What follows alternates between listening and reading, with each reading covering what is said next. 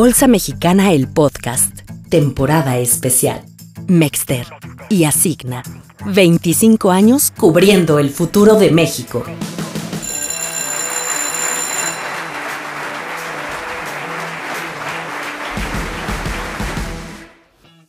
Hola, bienvenidos a este episodio de la temporada especial para celebrar el 25 aniversario de Mexder, la Bolsa de Derivados de México y Asigna, la contraparte central del mercado de derivados en México.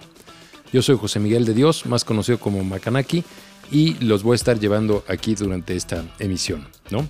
El día de hoy tenemos un invitado muy especial, eh, es muy reconocido en el mundo financiero, especialmente en el sistema de ahorro para el retiro se trata del actuario del ITAM, León de Paul. León, bienvenido.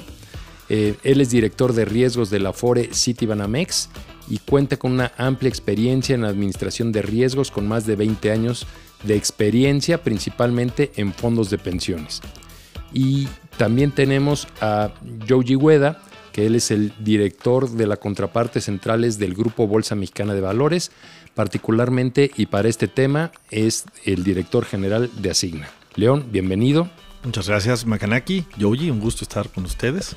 Yoji, bienvenido. Muchas gracias por estar con nosotros. Qué gusto, Mac. León, saludos a ustedes y a la audiencia. Pues gracias y primero que nada para ir entrando en tema, eh, León, platícanos, eh, sabemos que tú participaste desde los inicios de la creación del mercado de derivados en México, platícanos tu experiencia y cómo ves la evolución del mercado de derivados en nuestro país.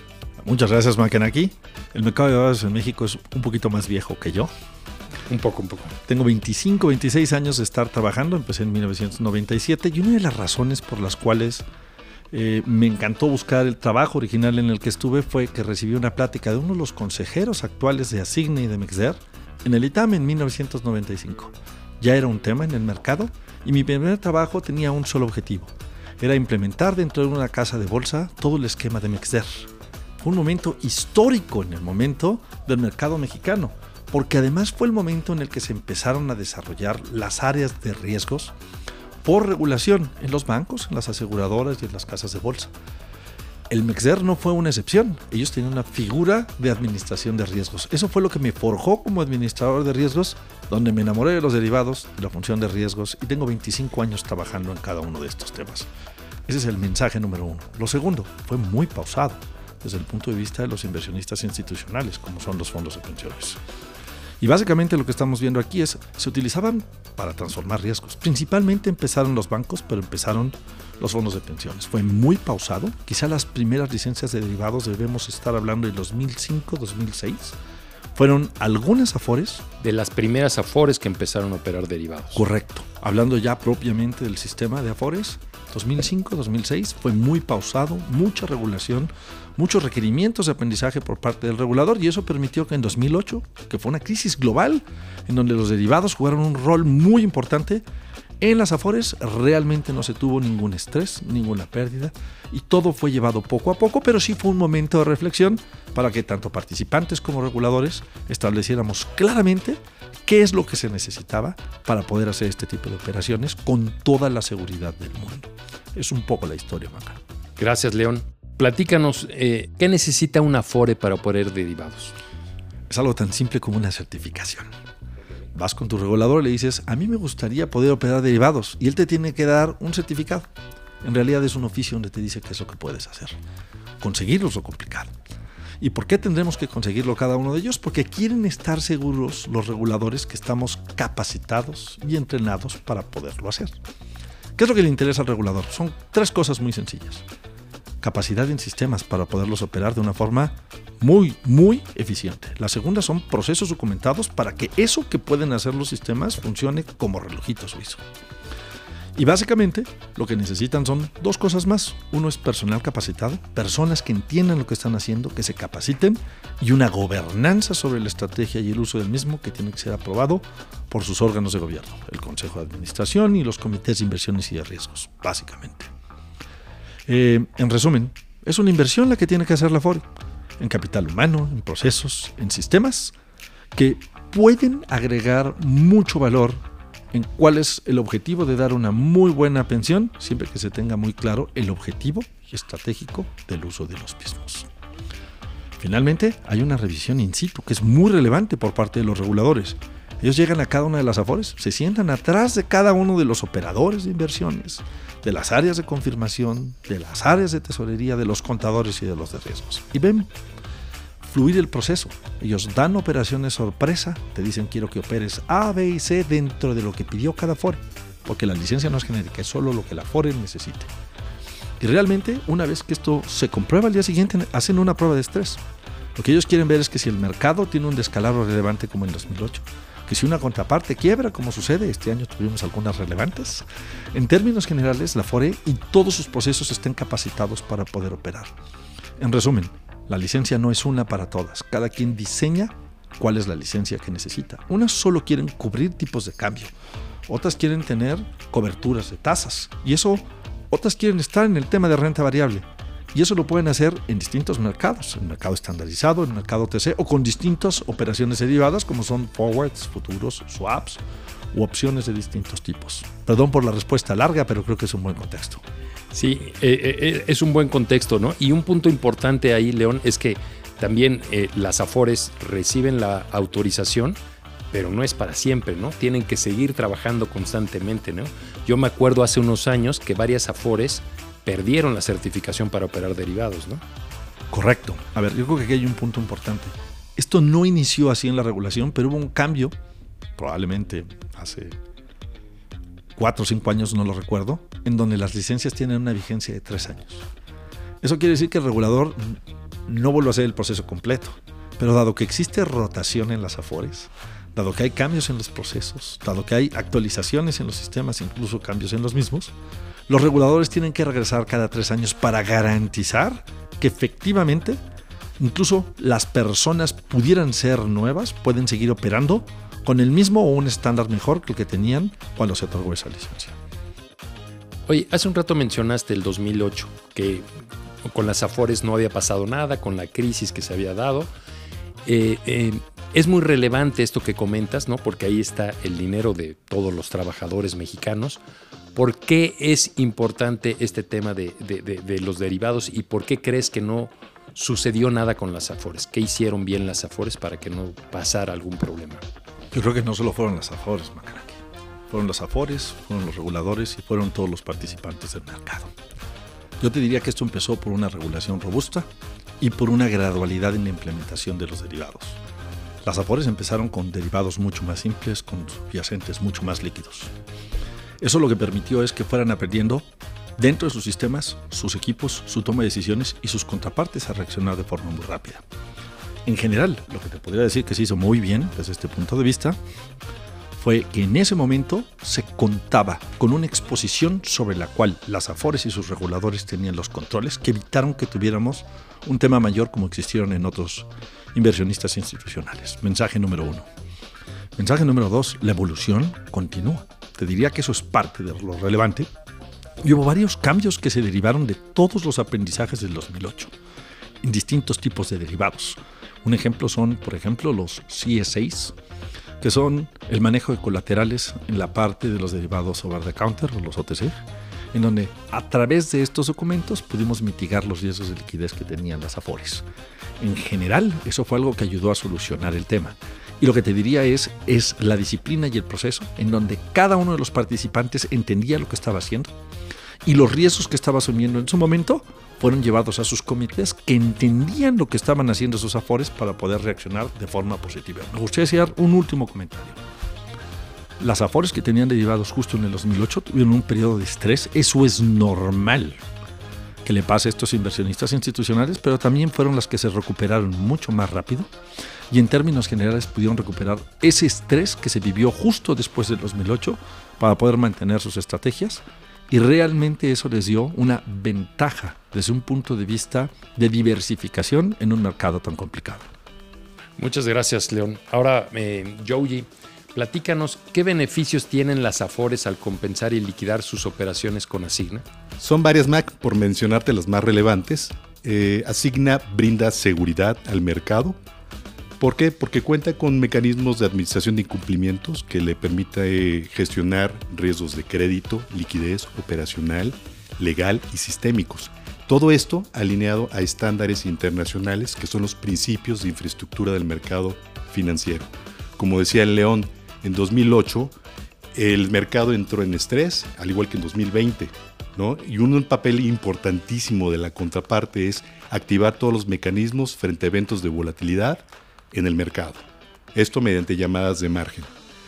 Y otra, otro, otro beneficio que ofrece es la eficiencia en el uso de colaterales. Como recordarás, febrero de 2022, Asigna cambió su metodología de marginación de un método paramétrico, un método por simulación histórica. Tiene este, este cambio, fue bien importante para el mercado de derivados en México. ¿Por qué? Porque esta nueva metodología permite reconocer la correlación entre los distintos activos en el, en el mercado, de productos derivados principalmente. También ofrece eficiencias en el uso de colaterales, ya que al enviarlo a una sola contraparte logras eficiencias en la marginación neta y eliminas la colateralización bilateral que existe en el OTC. Como recordarás, en febrero de 2022, Asigna migró de un método paramétrico a un método por simulación histórica que te permite reconocer de manera más eficiente la correlación entre los distintos derivados dentro del portafolio de los participantes. También ofrece transparencia y estandarización. ¿Por qué?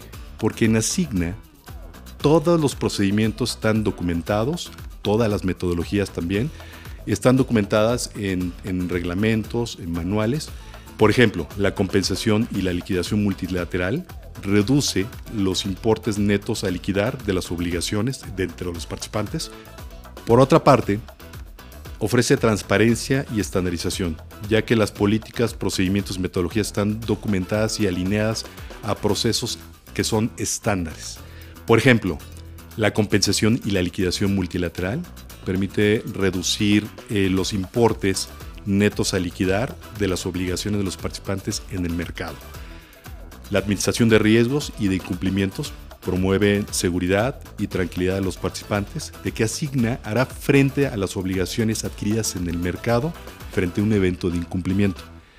Y la evaluación de los colaterales centralizada, que elimina las potenciales disputas que los participantes enfrentan en el mercado OTC. En resumen, Asigna ofrece seguridad a los participantes del mercado. Gracias, Joji. Ahorita eh, en los dos habían mencionado el mercado OTC y aunque en anteriores emisiones ya lo explicamos, ¿Ustedes nos podrían platicar un poquito qué es el mercado OTC? Seguro, existen dos mercados. El mercado estandarizado tiene ciertos subyacentes muy claros, con ciertos vencimientos y ciertos tipos de operaciones. Están mucho más acotados. El mercado OTC es un mercado que tiene muchísimo más flexibilidad. Es un mercado en donde existen prácticamente cualquier vencimiento. Se pueden hacer a la medida o al requerimiento de cada uno de los inversionistas institucionales. Se pueden tener más subyacentes dependiendo de lo que esté buscando cada uno de ellos. Y básicamente esto le da mucha flexibilidad al inversionista institucional.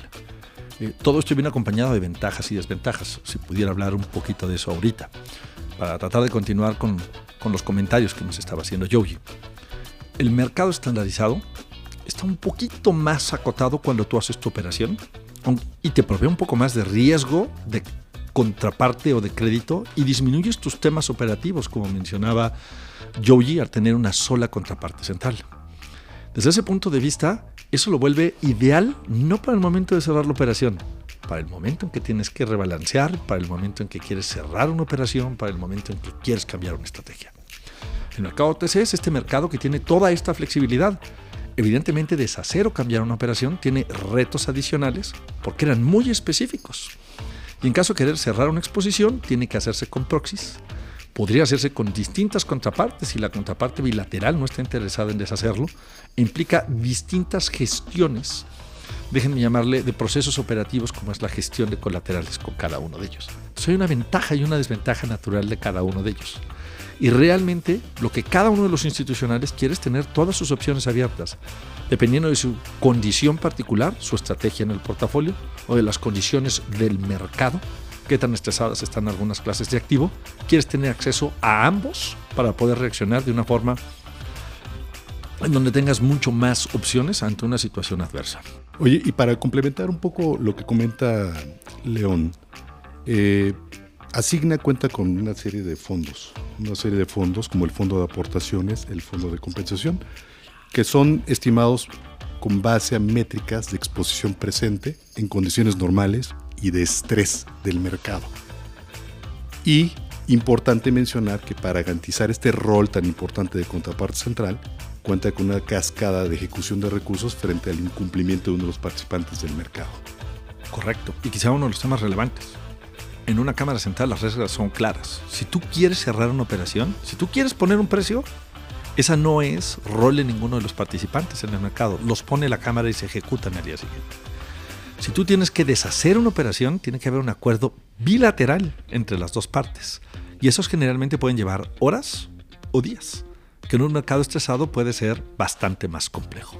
Oye, eh, León, eh, ¿por qué y para qué utilizan los derivados las afores?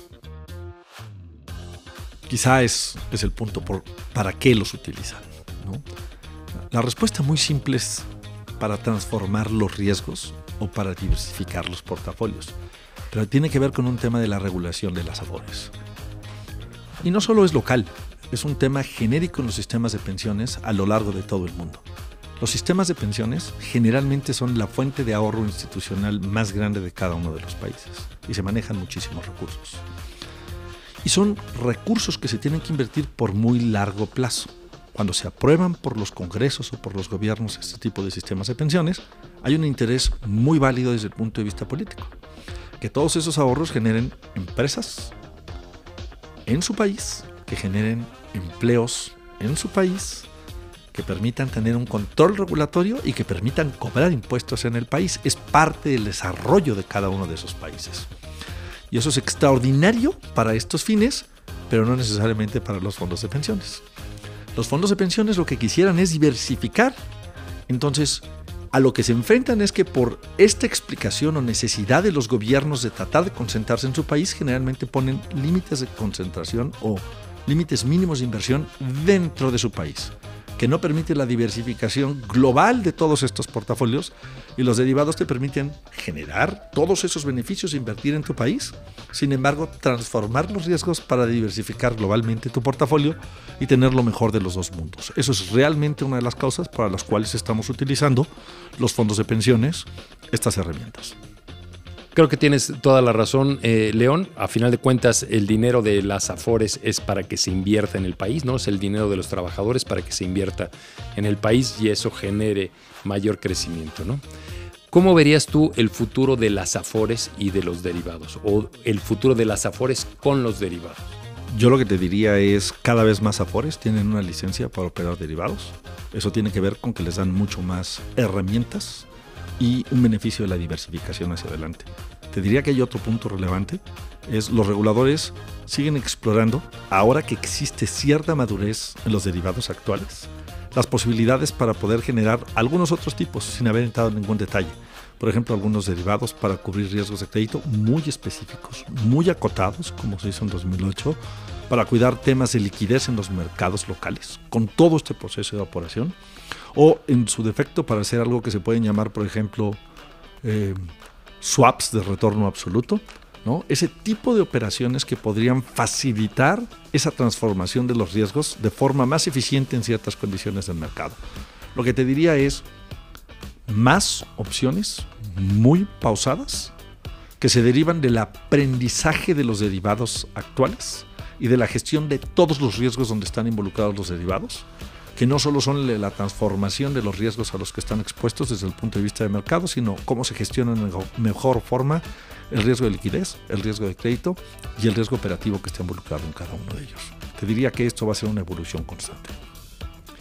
Pues muchas gracias León, muchas gracias Joji. Eh, sin duda podríamos continuar platicando de este tema eh, por mucho tiempo, ¿no? Creo que los derivados nos apasionan a los tres. Hemos tenido eh, muchas discusiones en diferentes foros y creo que han sido muy interesantes.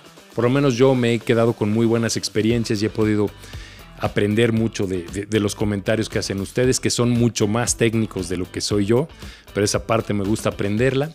Les quería pedir a modo de cierre eh, eh, que nos dieran un mensaje como una conclusión.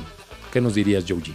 Mac, bueno, yo mi mensaje final es mencionar que el papel de Asigna es bien, bien importante para el desarrollo del mercado de derivados en México y también para el sistema de ahorro para el retiro. ¿Por qué? Porque les da mucha seguridad a las AFORES el poder diversificar sus portafolios, maximizar el rendimiento de los portafolios de los trabajadores y cubrirlos. Cubrirlos frente a los distintos eventos de volatilidad que llegara a haber en los mercados. Y esto con una contraparte calificada como AAA. Ese es mi mensaje. Muchas gracias. León. Quizá me gustaría cerrar diciendo que la tecnología ha mejorado lo suficiente para que el control que se tiene en la gestión de estos instrumentos sea cada vez mucho más preciso. Se hacen evaluaciones en línea que implican simulaciones en segundos.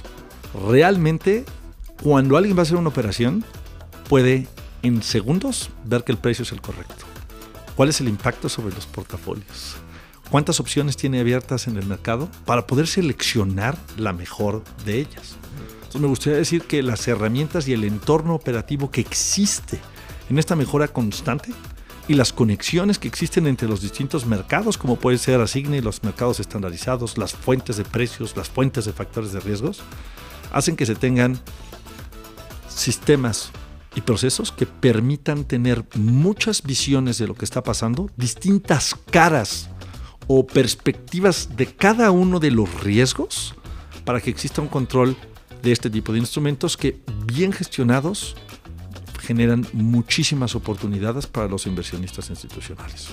Pues gracias León, gracias Joji. Aquí eh, tuve de invitados a dos personajes que desde 1997 están trabajando en los derivados, en la creación, antes de que empezara el mercado de derivados y la Cámara de Compensación. Yo me uní un poco más tarde, desde el 2001 estoy trabajando en Mexder, ya llevamos muchos años, mucha historia que hemos este, vivido, ¿no? Y bueno, pues nada más me resta agradecer a todos los que nos escuchan a través de Bolsa Mexicana el podcast. Recuerden visitar nuestro sitio web mexder.com.mx para más información. Y los invito a continuar escuchando nuestra temporada especial Mexder y Asigna 25 años. Muchos saludos y gracias. Suscríbete a nuestro canal y síguenos en nuestras redes sociales. Esto fue Bolsa Mexicana, el podcast.